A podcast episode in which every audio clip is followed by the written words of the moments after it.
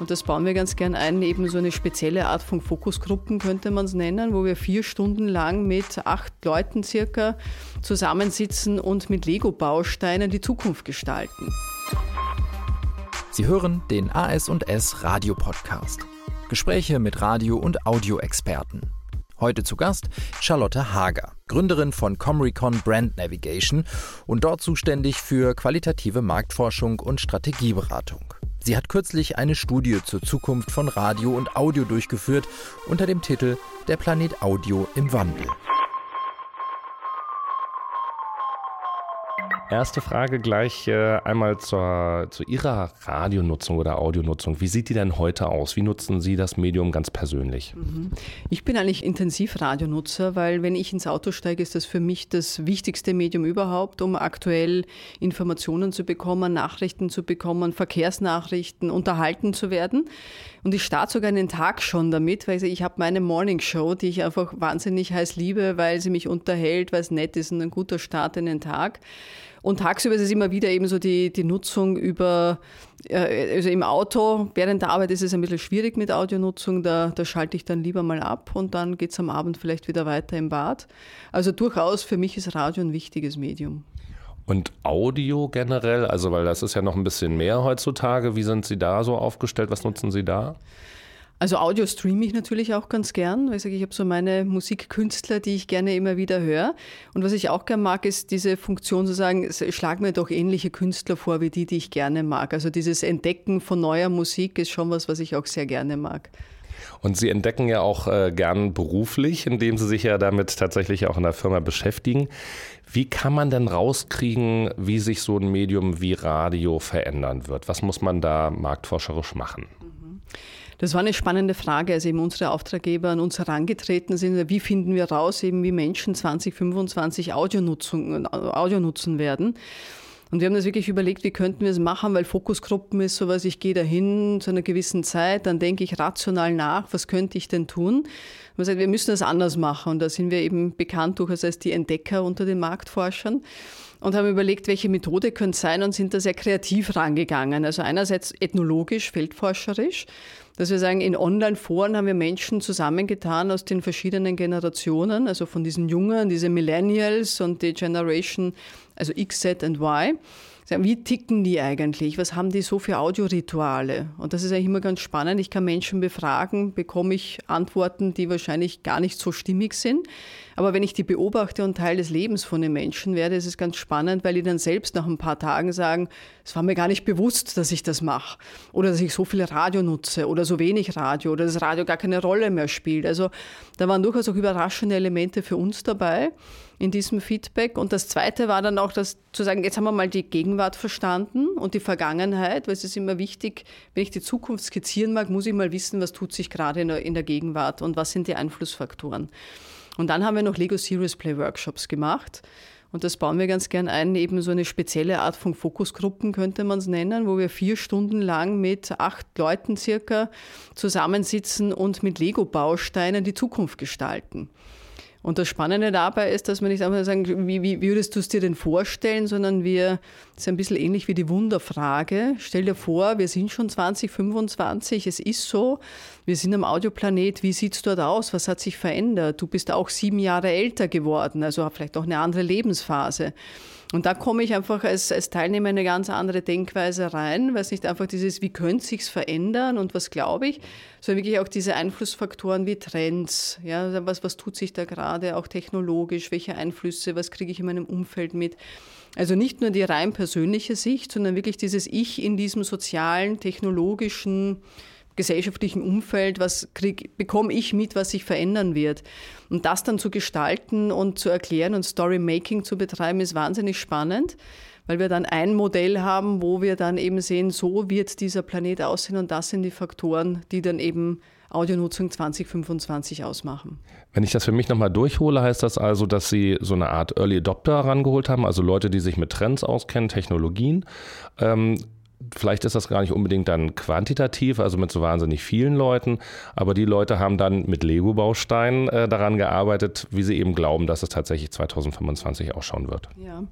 Also wir haben Lego, den Lego-Prozess jetzt nicht nur mit Early Adopter gemacht, aber schon mit Menschen, die sagen, ich bin am Thema interessiert. Jetzt gar nicht so, die jetzt irgendwie die High Sophisticated Technik zu Hause haben oder die Alexa Super-User oder sowas. Aber es sind schon Menschen, die sagen, mich interessiert das und ich bin irgendwie aufgeschlossen dafür.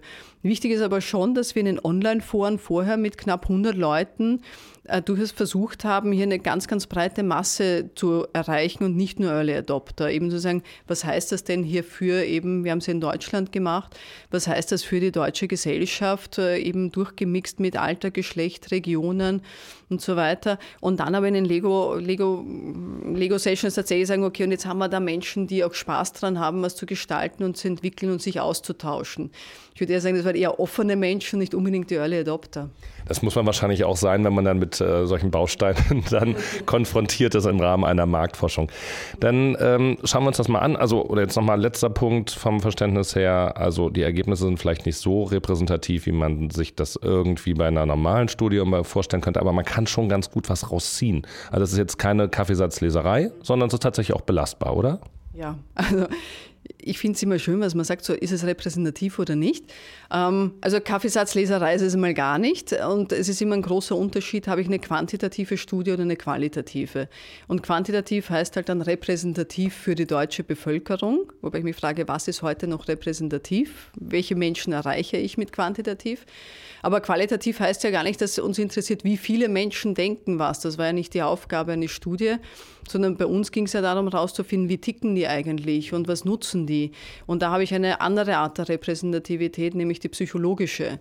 Und psychologisch repräsentativ sind wir. Und da sind wir eigentlich schon ab 30 Personen, wo ich sage, es gibt gewisse Muster in, im Verhalten, und in Haltung und Nutzung, die wir einfach mit 100 Leuten sehr schön abdecken konnten. Also von daher würde ich sagen, psychologisch repräsentativ ist es. So, dann wollen wir mal rauskriegen, wie ähm, oder gerne von Ihnen erfahren, wie diese Personen dann die Situation heute beschreiben. Sie arbeiten in dem Zusammenhang mit einer Landkarte, was jetzt sehr überraschend ist, weil wir uns im Radio-Audio-Bereich beschreiben.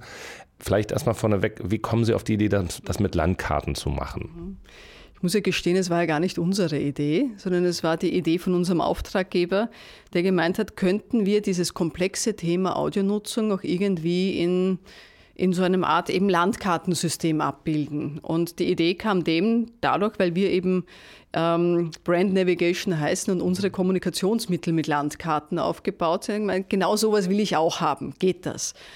Sagt, okay, da denken wir mal drüber nach, wie könnten wir das machen. Und das ist etwas, was wir heute tatsächlich auch immer wieder einsetzen, so ein Mental Mapping, würde ich es nennen, zu machen, nämlich die Landkarten der Menschen zu verdichten zu dem Thema und zu sagen, was ist denn das, was in den Menschen vor sich geht. Also was wir mit diesen Mental Maps gemacht haben, wo wir Vergangenheit, Gegenwart und Zukunft dann auch abgebildet haben mit unterschiedlichen Kontinenten, Klimazonen und so weiter. Das zu übersetzen und sagen, das ist das, was aus den Menschen rauskommt von der Emotion, der Stimmung, der Haltung und widerspiegelt überhaupt nicht irgendwelchen welche Mediaanalysezahlen. Und das ist auch ganz wichtig zu sehen. Also die Größe der Länder, die wir abgebildet haben, entspricht jetzt nicht dem, wo man sagt, aber die MA-Zahlen sagen was anderes. Das ist tatsächlich diese Stimmung und Einschätzung, wie fühle ich mich, wie emotional nah ist mir das Land, wie fühlt sich dort an. Also eine ganz andere tiefenpsychologische Herangehensweise. Welche Länder gibt es denn da heutzutage nach der Sicht der Teilnehmer? Ja, also vielleicht beginne ich nochmal kurz mit der Vergangenheit. Da hatten wir einen Kontinent, das, wir haben ihn Analogia genannt, weil es war halt damals nur Kassetonia und CD-Stan, also diese analogen Medien. Das hat sich dann verändert, als das Internet kam und die Smartphones. Da haben wir gesagt, das ist eine Art Klimawandel, der stattgefunden hat kontinental sind, Kontinente sind auseinandergedriftet, neue Kontinente entstanden, sodass wir jetzt 2018, 2019 unterschiedliche Kontinente haben, die eben bestehen aus einem Ephemenia oder, oder, oder Radio Europa haben wir es genannt, mit den Ländern Ephemenia, DAP, äh, Deria Plus und Webrapolis. Also man, man kann sich was darunter vorstellen, was dahinter steckt. Das ist so ein Kontinent, der aber auch technologisch ein bisschen, wie soll man sagen, rückständiger äh, erkannt wird von unseren Teilnehmern, von den Studienteilnehmern ich sage dann, die meisten Leute oder viele waren dann ab nach Streammania, also da, wo YouTube ist und eben genau diese ganzen Streaming-Plattformen wie Spotify City, die eine Riesenstadt ist, wo eigentlich jeder hin möchte. Und St. YouTube auch ein, ein Land ist, wo dann die Entdecker sind und Geburtenexplosion stattgefunden hat. Dann haben wir sowas wie eine Blogger-Cave. Also dort sind Menschen, die einfach entdecken wollen und nicht einfach nur Videos schauen. Kann, also das war ein, für mich ein großer Überraschungseffekt, welchen Stellenwert YouTube für die Menschen hat. Dass es einfach nicht nur eine Videoplattform ist, sondern tatsächlich Streaming-Plattform für Musik, aber auch um zu lernen, um Know-how auszutauschen, um sich Gebrauchsanweisungen runterzuladen. Also sehr, sehr vielseitig. Und dann haben wir sowas wie Audiobook Island und Podcast Island, die auch sehr interessant sind. So Audiobook Island eher so die, die Urlaubsinsel, um abzutauchen und sich von der Welt wegzubeamen.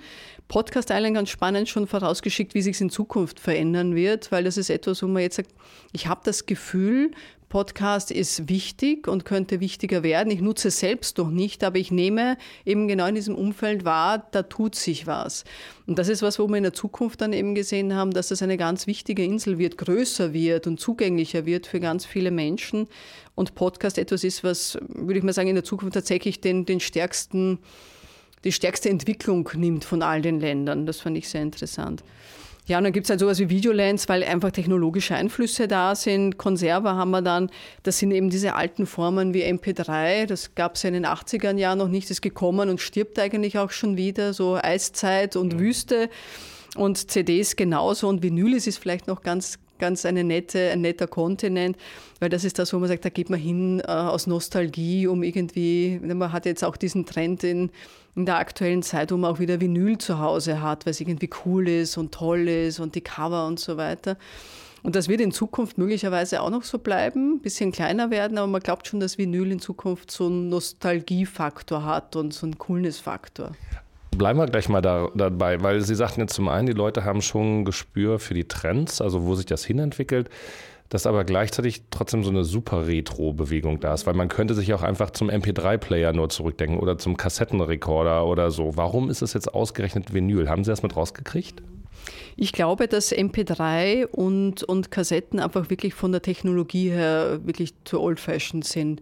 Also das, wo, wo tue ich es jetzt rein? Also es ist auch dieses Angebot, es ist nicht da ich weiß nicht, wie sich entwickelt mit Angebot und Nachfrage, aber Vinyl ist halt was Tolles. Da habe ich so die Platten, es gibt noch diese alten Plattenläden. Also ich merke es auch da, wenn ich durch Deutschland gehe oder letztens war ich in Amsterdam, da gab es jede Menge Plattenläden. Das ist dieser, dieses, eine Platte ist was Schönes, dann haben die vielleicht unterschiedliche Farben, die Cover sind größer. Eine Kassette ist jetzt nicht unbedingt so ein schönes Teil. Also ich denke mal, daran liegt es wahrscheinlich auch. Sagt, wie, wie schön ist das Teil? Und MP3 ist ja ohnehin dann was, wo ich das ja, wo habe ich das denn drauf? Am USB-Stick. Und Musik ist zwar auditiv, aber eben bei Vinyl habe ich eine ganz starke haptische Komponente dabei, die es, glaube ich, ausmacht, dass es dann so, so, so attraktiv oder sympathisch ist. Die andere Geschichte, die Sie eben mit betont haben, war ja YouTube, wo Sie überrascht waren. Äh, das zeigen ja auch andere Studien, dass tatsächlich viele Leute YouTube auch äh, zur Musiknutzung äh, heranziehen. Das ist ja eigentlich ein bisschen umständlich. Ist das den Leuten bewusst oder warum machen die das trotzdem? Ich weiß nicht, wie alt Sie sind. Jung. ja, ja. Okay, aber es gibt Jüngere als uns, weil ich sehe es ganz genauso. Ich finde es wahnsinnig umständlich. Wie kann man Musik über YouTube hören? Und ich erlebe es auch, also auch im, im, im Fitnesscenter oder so, die hören alle nur Musik über YouTube. Ja, und dann ärgern sie sich, dass die Werbung reinkommt, entschuldigen sich bei mir, während ich trainiere, dass jetzt da Werbung reinkommt. Aber die jungen Menschen, also gerade diese Millennials, Generation Z, für die ist das gar kein Thema. Für die ist YouTube eher so ein ganz normaler Musiknutzungskanal. Und ich finde sie auch spannend, weil die ja gar nicht mal oft aufs Video schauen, sondern tatsächlich nur auditiv äh, YouTube-Channel sich anhören. Also ja, also aus meiner Sicht wäre es auch umständlich, aber ich glaube, da ist genau dieser Generationenshifter gerade da. Und wir haben nicht unbedingt in den Generationen wahrgenommen, sondern ich würde wahrnehmen eher so im Alter von 30, also bis 30 und über 30. Da gibt es wirklich so einen Break in der Nutzung, in der Wahrnehmung. Und in dem, wie man sagt, wie, wie definiere ich meine Audionutzung und das ist für mich wichtig. Und da sind die unter 30-Jährigen wirklich ganz anders im, im Handeln als die 30 plus. Und ich bin definitiv 30 plus. Ähm, wie ist das denn ähm, jetzt in Bezug auf das Radio, was ja äh, tatsächlich die passive äh, Audionutzung ja mit ähm, bedient. Also man muss nicht groß nachdenken. Ähm, Sie sagten ja auch für sich vorhin, Sie freuen sich, wenn dann die Morning Show kommt und äh, mit den Personen und mit der Musik und der ganzen Mischung. Das ist ja auch ganz angenehm, wenn man da jetzt nicht viel machen muss, sondern da einfach tatsächlich so bedient wird. Ist das für alle Altersgruppen heute auch ein, ein Thema oder ist das unterschiedlich? Da gibt es echt einen spannenden Unterschied, weil da auch wieder 30 plus, mhm. die, die, noch Jungen, ja, aber 30 plus. Wir sind tatsächlich mit Radio aufgewachsen. Also wenn, wenn wir uns erinnern, wie das war, unsere Eltern haben Radio aufgedreht, wir haben es genutzt. Deswegen ist es auch dieses, womit bin ich aufgewachsen? Und da merkt man dieses, ich kann es auch gar nicht wegdenken. Bei 30 plus gab es ganz wenig Menschen, die sagen, ich glaube, irgendwann wird es Radio nicht mehr geben. Aber in Wahrheit glaubt das keiner, weil es so wichtig ist. Und ähm, bei den Jungen ist es aber so, dass die teilweise auch ohne Radio aufwachsen oder die, eben diese ganz Jungen, jetzt eben sagen, ich brauche kein Radio, ich, ich hasse lineare Nutzung. Und ich würde es mir auch so erklären, dass gerade die Jungen jetzt so 18, 19, 20 vielleicht auch sind, genau dieses Ausbrechen aus diesem Elterndasein, was ja auch sehr viel Vorgaben bedeutet, ist, dass die sagen, zumindest bei meiner Audionutzung möchte ich selbstbestimmt sein. Also auch ein, ein gewisser Entwicklungsprozess, bewusst auszubrechen aus dieser Linearität von Radio und Vorgegebenheit hin zu dem, bei Streaming kann ich alles machen. Also ob es jetzt YouTube ist oder Spotify oder was auch immer es ist, sagen, ich bestimme über meinen Content. Das ist der Riesenunterschied, während die Älteren, 30 plus, sagen, ich finde es auch mal ganz angenehm, wenn ich den Content nicht permanent bestimmen muss. Ne? Also wir sind in einer anderen Lebensphase, wir haben mehr durchgemacht ich will das gar nicht. Also ich finde es ganz angenehm, wenn ich mal loslassen kann. Das sind so die unterschiedlichen Bewegungen.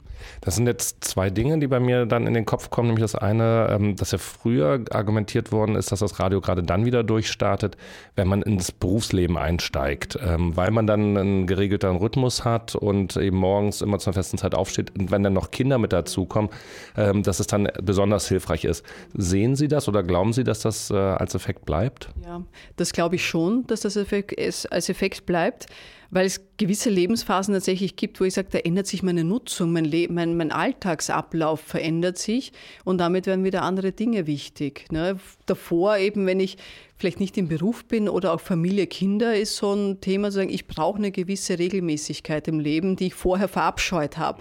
Sagen also, jeder Tag muss anders sein, ich will raus, ich will mich austauschen mit Menschen am anderen, anderen Ende der Erde und will dort meine Musik tauschen. Ich glaube, dass diese Dinge bleiben, aber es gibt eine gewisse Verlagerung. Es gibt nicht den totalen Change in der Nutzung. Aber es gibt Verlagerungen, sagen, okay, und jetzt könnte Radio wieder interessant werden. Wobei ich glaube, für die Jungen muss trotzdem Radio ein bisschen mehr tun, als einfach nur die Form beibehalten, die sie jetzt hat. Das ist dann dieser zweite Punkt, an den ich gedacht habe, äh, die Entwicklung hin zur Individualisierung äh, als großer Trend ja aktuell in der Gesellschaft. Das haben Sie ja eben schon ganz, ganz äh, deutlich geschildert für diese jüngere Zielgruppe. Sieht man das bei Älteren auch? Also dieses, diese Idee, Netflix für die Ohren im Hinblick auf Podcasts zu sein oder eben auch letztendlich beim Musikstreaming sich genau dann das auch zu holen, was man jetzt gerade hören möchte, dass das dazu nimmt. Hängt das an der Individualisierung? Ja, ich würde das schon so sehen. Es ist äh, sicher diese Individualisierung, auch dieser Raum der Möglichkeiten, der immer größer wird. Einerseits kann man sagen, Radio ist wieder eine, eine Verdichtung, sagen Orientierung, da weiß ich, was ich habe und ich muss nicht selbst suchen. Aber diese Individualisierung treibt uns genau dahin, dass wir genau diese Streaming-Dienste sehr, sehr gerne haben und dieses On-Demand einfach auch ein wichtiger Punkt wird.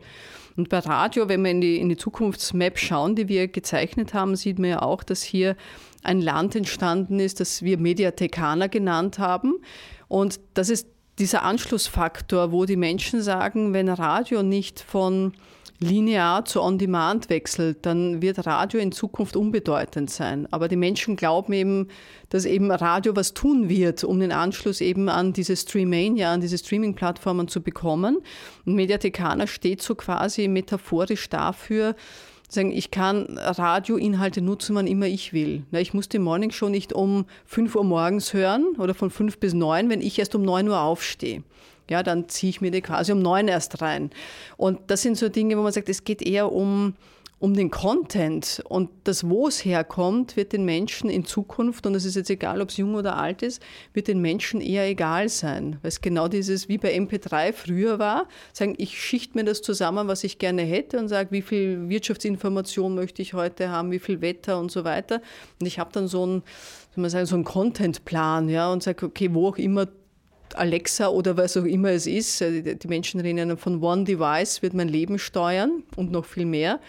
Dass dieses One Device dann so gesteuert wird, dass die Contents kommen, die ich möchte und die ich brauche. Also letztendlich individualisiert das Radio. Man bestimmt halt, welche Wortbestandteile man überhaupt haben möchte. Wenn man vielleicht gar nicht für äh, Sport sich begeistern kann, dass das gar nicht mit dabei ist oder dann eben Wirtschaft mit dabei. Schauen wir mal das Jahr 2025. Sie haben das ja eben schon äh, angedeutet. Da haben wir also eine Mediathekania. Was ist denn sonst das Besondere, was das äh, 2025 ausmacht im Audioumfeld? Also angesprochen habe ich schon diese One Device. Das war ganz interessant, weil das wirklich über, über alle Teilnehmer, also zumindest dann im Lego-Prozess kam das ganz stark, wo wir die Zukunft gestaltet haben. Die Menschen sagen, sie wissen nicht, ob es jetzt wirklich das Smartphone ist. Sie glauben ja sogar, es gibt da noch eine Weiterentwicklung dieses Smartphones. Momentan ist das ja quasi unser Lebensinstrument. Wir wissen, die Menschen, also in Österreich gibt es zumindest eine Studie, wo man herausgefunden hat, dass die Menschen eher auf, Smartphone, eher auf Sex verzichten würden als auf Smartphone. Also so weit ist es schon gekommen vom Stellenwert, wenn man sagt, das ist mein Leben, ohne Smartphone kann ich nicht leben. Die Menschen sagen, 2025 könnte es noch eine technologische Weiterentwicklung geben. Wie auch immer sie aussieht, wissen wir nicht. Sowas finde ich immer spannend, weil es dann immer sagt, okay, da gibt es noch was und man weiß es, aber keine konkrete Vorstellung. Und diese One Device wird eben unser Leben steuern, dass ich eben ganz genau sagen kann, was will ich, was brauche ich, beziehungsweise so weit gehen könnte, dass diese One Device weiß, was ich möchte. Also quasi Mut, ne, keine Ahnung, welchen Herzschlag habe ich, welche Stimmung habe ich, mir automatisch einspielt, was ich möchte. Und auf der anderen Seite wieder sieht diese Gefahr der Echo Chamber, zu sagen, so jetzt bin ich aber nur noch in dem Slot drinnen, in meiner Individualisierung gefangen. Da weiß man aber auch nicht, wie man damit umgeht. Also auch das ist spannend.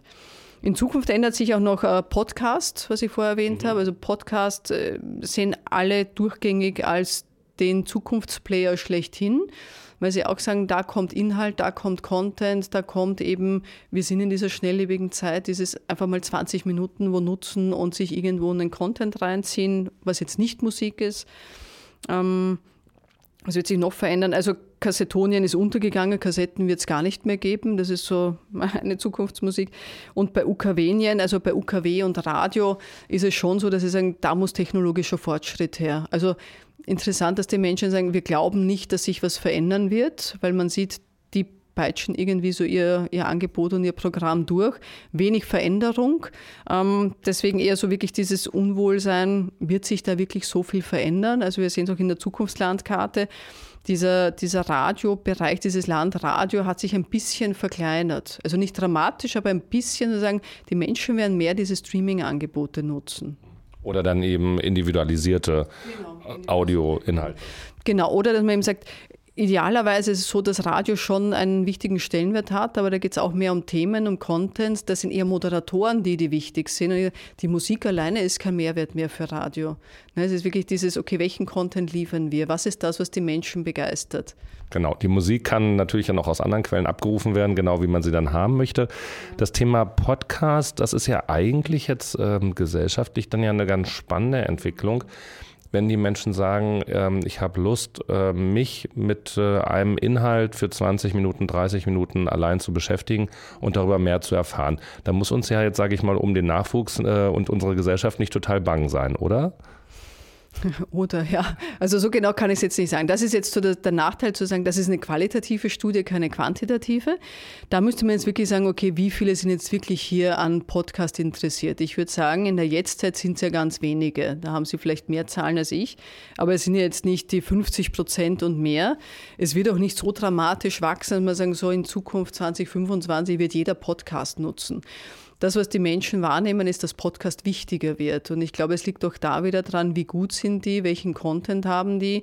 Aber es gibt ja jetzt schon viele gute Podcaster, die einfach super erfolgreich sind, weil sie sich in Themen reinsetzen. Und das wieder Thema Individualisierung. Ich will nicht irgendwie Informationen zu irgendwas, sondern ich hole mir die Experten raus zu den Themen, die mich tatsächlich interessieren und die wieder in meine sogenannte individuelle Playlist kommen. Das ist dann so ein bisschen Special Interest, ähm, was ja durchaus ähm, das, ja, die klassischen Medienkanäle so nicht bedienen konnten, wo man jetzt eben gezielter da rangehen kann. Ein anderer Punkt, den Sie eben schon angesprochen hatten, ist die Sprachsteuerung ähm, und Smart Speaker. Was haben Sie dazu noch rausgefunden? Sie hatten Alexa eben schon einmal genannt. Was, wie, wie stark werden die uns 2025 begleiten oder beeinflussen? Mhm. Also in der Jetztzeit ist es so, dass wirklich so ein mulmiges Gefühl bei einigen da ist. Ne? Weil es gibt so die einen, die sagen, oh, ich bin begeistert, weil das toll ist, weil die Alexa folgt mir in jeden Raum und ich kann da alles bespielen. Aber man merkt schon dieses Unwohlsein, genau dieses Abgehörtsein, wo man dann in den Medien wieder liest, so jetzt bin ich abgehört worden und die wissen das und dann kriege ich ein Angebot plötzlich. Also da ist ein Unwohlsein da, dass sie sagen, ich will nicht der gläserne Konsument sein und das ist das, wo sich ja auch spießt. Dieses, einerseits will ich ja, dass alles individualisiert ist, aber wie soll das funktionieren, wenn ich keine Daten von mir preisgebe? Und diese Sprachsteuerung ist schon was, was fasziniert, wo wir jetzt auch sehen, dass man, das ist einfach bequem. Also erst einmal ist mal diese Reaktanz, also es ist neu, will ich nicht haben, aber wir kennen so diese Phasen des Change, die wir durchmachen psychologisch. Und dass man dann schon sieht, wenn mal die Phase vorbei ist und man sieht so, die, die Freunde haben es und die Nachbarn haben es und wer auch immer hat, dann will man auch eine Alexa haben. Also Sprachsteuerung wird 2025 ein Thema sein, was ja auch mit eben zu dieser Veränderung dieser Mental Map beigetragen hat. Sagen Alexa, Sprachsteuerung, dass die, die Verfügbarkeit von Internet eben ohne Probleme, wie wir es jetzt noch haben, 5G kommt jetzt, eine flächendeckende Abdeckung dass man dann sagt, eben genau mit, mit Alexa oder sagen Sprachsteuerung und flächendeckendem Internet wird sich die Welt tatsächlich verändern, weil sie verschmilzt, weil jederzeit alles möglich ist, weil wir von Raum und Zeit völlig unabhängig werden. Und das ist schon stark etwas, was durch eben die Sprachsteuerung auch mitgetragen wird in Zukunft. Was glauben Sie denn, weil Sie jetzt gerade auch 5G ansprachen, wie stark der Übertragungskanal Internet ähm, sein wird 2025? Weil jetzt würde man ja sagen, wahrscheinlich noch, keine Ahnung, 70, 80 Prozent klassisch über UKW terrestrisch, der Rest dann äh, online basiert. Wie wird das 2025 aussehen? Also ich habe jetzt keine direkten Forschungsergebnisse, aber die Vermutung aus den Studienergebnissen würde sagen, also das steigt dramatisch. Also wenn wir wirklich in diese flächendeckende Abdeckung gehen, dann wird das auch steigen, weil die Menschen einfach permanent mit Internet äh, verbunden sind und das auch wünschen. Natürlich gibt es wieder Gruppierungen, da würde ich jetzt aber nicht sagen 30 plus, sondern eher 50, 60 plus oder noch älter, die das vielleicht nicht wollen. Aber da würde ich mal sagen, bis 50 Jahre ist auf jeden Fall dieser Wunsch da, diese Abdeckung zu haben und Audio-Content, wie viele andere Dinge, einfach tatsächlich über ein Smartphone, Tablets oder irgendwelche mobilen Devices äh, zu ziehen. Dass das dann mit dabei ist. Daten haben Sie eben auch schon angesprochen. Die Daten ermöglichen natürlich jetzt auch mal kurz auf die werbliche Perspektive gesprochen, natürlich eine ganz andere und individuellere Ansprache der Nutzer. Haben da Ihre Teilnehmer auch äh, was gesagt, was das für die Werbung bedeutet oder Bereitschaft vielleicht dann auch mit Werbung umzugehen? Mhm. Werbung ist immer ein spannendes Thema, ne? weil jeder hasst sie. Aber man weiß ja dann auch, irgendwie Werbung brauchen wir, um die Contents zu bekommen, die da draußen sind, die wir mögen. Und wir haben das in der Landkarte auch als Flüsse eingezeichnet, so als ein Lake Commercial mit den Flüssen, die dann gehen. Und das war schon interessant, wir wollen Werbung nicht. Ich würde sogar dafür bezahlen, Werbung nicht zu bekommen, wie es ja eh Spotify und andere machen, zu sagen, die kostenlose Form ist die, wo du Werbung bekommst, aber du kannst dich freikaufen von Werbung. Interessanter Zugang. Also ist vielleicht für die Werbung nicht so förderlich. Wo es aber hingehen sollte, dass die eben sagen, ich fände es spannend, wenn ich tatsächlich die Produkte, da reden wir vielleicht gar nicht mehr von Werbung. Also vielleicht muss auch der Begriff Werbung sich verändern, weil Werbung heißt ja tatsächlich, ich habe ein Produkt, ich will, dass du es kaufst und da ist meine Botschaft. Sondern vielmehr das ist, dass es integriert ist in den Content. Also bis hin, dass man sich vorstellen kann, in einem Podcast, wo es um ein spezifisches Thema geht, dass man eben genau Produkte bespricht, einbaut, wie auch immer. Das ist eher so, wie wir ein normales Gespräch führen also wie man früher gesagt hat, Product Placement. Mhm. Nur vielleicht auf eine charmantere Art und Weise und nicht einfach sagen, ich habe jetzt hier eine Flasche stehen und das ist es jetzt. Also so nicht, sondern eher, dass Marken auch in tatsächlich einen Dialog mit Menschen gehen. Also ich glaube, da muss mehr passieren als nur auf der, auf der Schiene von Radio. Also Werbung muss sich verändern, wie Marken kommunizieren wird sich verändern, dass Marken tatsächlich mehr ein Teil des Alltags der Menschen wird und nicht, das sind Produkte, die ich kaufe, wie wir es mit 30 plus gewohnt sind, sondern man sieht ja auch, wie junge Leute damit umgehen, ist mir ist Marke vielleicht gar nicht wichtig. Stimmt aber nicht. Es ist ihnen wichtig, bloß sie gehen anders mit dem Thema Marke um, weil sie sagen, wer ist der Alltagsbegleiter, wer ist so ein guter Freund für mich, wen, auf wen möchte ich nicht verzichten. Und das, glaube ich, wird sich in Zukunft ganz stark verändern. Und da müssen sich die, also die Menschen werden sich dahin verändern vom Wunsch her. Aber die Frage ist, wie weit wird sich jetzt tatsächlich Werbung, Marketing, äh, Werbeagenturen, und die werbetreibenden Unternehmen wirklich verändern. Aber ich glaube, dass da viel Potenzial steckt, hier wirklich zu sagen, äh, wie es ja schon in Amerika ist, so Netflix-Serien, äh, um Produkte herum zu produzieren. was viel mehr Sinn macht, dann es zu integrieren und zu sagen, ah, es ist ein Teil, die Marke ist ein Teil davon. Und dann wird es nicht als Werbung wahrgenommen, sondern als integrierter Bestandteil, sagen, da gibt es einfach Dinge da draußen, die brauche ich. Also es geht vielmehr um Emotion. Sowas gibt es ja auch in der Form jetzt schon, zum Beispiel bei Podcasts, also Branded Podcasts, wo dann eben Unternehmen nicht nur immer ihre Marke in den Vordergrund stellen, sondern Themen drumherum bedienen und dann in dem Zusammenhang natürlich dann auch ihre Produkte mit platzieren. Wir haben jetzt ganz viele verschiedene Sachen schon angesprochen. Was hat Sie denn von den Erkenntnissen persönlich am meisten überrascht oder beeindruckt? Ein paar Dinge habe ich schon angesprochen. Ne? Also dieses, dass ähm, eben eigentlich Radio so als rückständig in der Zukunft betrachtet wird, aber trotzdem wichtig ist. Also ich würde mal sagen, da ist ein Wunsch da, dass Radio sich verändert, weil die Menschen wirklich daran festhalten, als einen wichtigen Bestandteil des Lebens, vor allem bei 30 plus. Spannend schon, dass wir eben auch sagen, dass mit den Lebensphasen, dass wenn ich in eine neue Lebensphase, also die Jungen sind jetzt nicht, dass man sagen, oh, die sind verloren für Radio, sondern dass sehr wohl ein Potenzial besteht, wenn man den anderen Lebensphasen mit den richtigen Contents abholt. Spannend, was ich noch gar nicht angesprochen habe, war diese, wir haben so eine Silent Island dann auch noch identifiziert, die gerade in den Lego-Workshops rauskam. Sagen, alles ist Audio und wir sind permanent beschallt und diese One Device macht ja so vieles möglich, dass die Menschen, also wirklich in beiden Gruppen so, dass die so eine kleine Insel oder einen Rückzugsraum gebaut haben, wo sie sagen, boah, aber irgendwo muss man sich aus diesem Wahnsinn der Beschallung auch wieder rausnehmen. Und Silent Island war so eine Insel, wo man quasi in, in einen Retreat geht und sagt, da habe ich dann einfach nur noch die Naturgeräusche. Ne? Dann höre ich einen Hund und einen Vogel, aber bloß keinen Audio-Content, der von außen quasi künstlich erzeugt wird. Das fand ich sehr interessant, dass die Menschen sagen, irgendwo muss ein Rückzugsort geben, sonst wirst du verrückt da drinnen in, diesem, in dieser, dieser Audiowelt, die so komplex ist. Ähm, spannend, dass Vinylis bleibt, ähm, aber auch eben sowas wie wir haben die Simulcast Hills, also äh, Simulcast Radio, was ja auch wieder ein großer Vorteil für, für Radio ist, zu sagen, eben nutz auch Radio über andere Geräte. Und ich glaube, das muss auch viel mehr eingehämmert werden, weil die Menschen gar nicht daran denken, dass sie eigentlich, also viele schon, aber nicht alle, tatsächlich auch ihren Radiosender über Smartphone nutzen könnten. Und da geht es einfach nur darum, es einfach zu kommunizieren. Und dann sagen, ich bin auf Urlaub und ich höre meine Radioshow oder ich höre die vertraute Stimme aus der Heimat. Also was da auch Radio für tatsächlich psychologische Grundfunktionen von Absim, Sicherung, Vertrauen, gutes Gefühl auch leisten kann. Also da muss man vielleicht eher schauen, was, welche Rolle haben die verschiedenen Medien.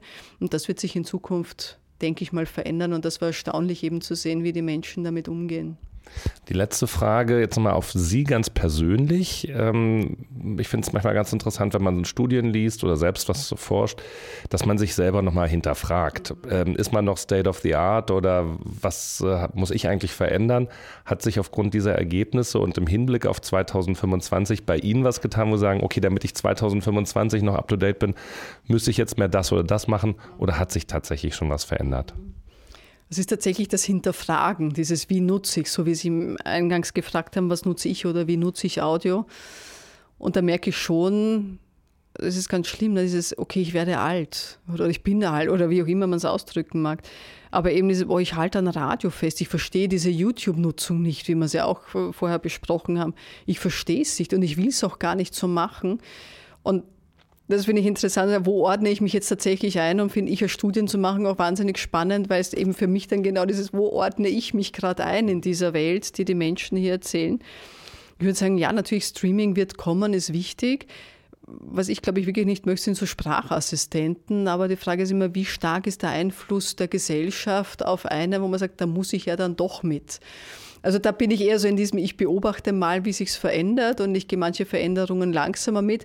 Die ich schnell mitgemacht ist tatsächlich die mit Podcast. Zu sagen, da ist ein Riesenthema und das möchte ich auch gerne machen, weil ich es ein spannendes Thema finde und ein wichtiges und was in Zukunft einfach auch Attraktivität hat.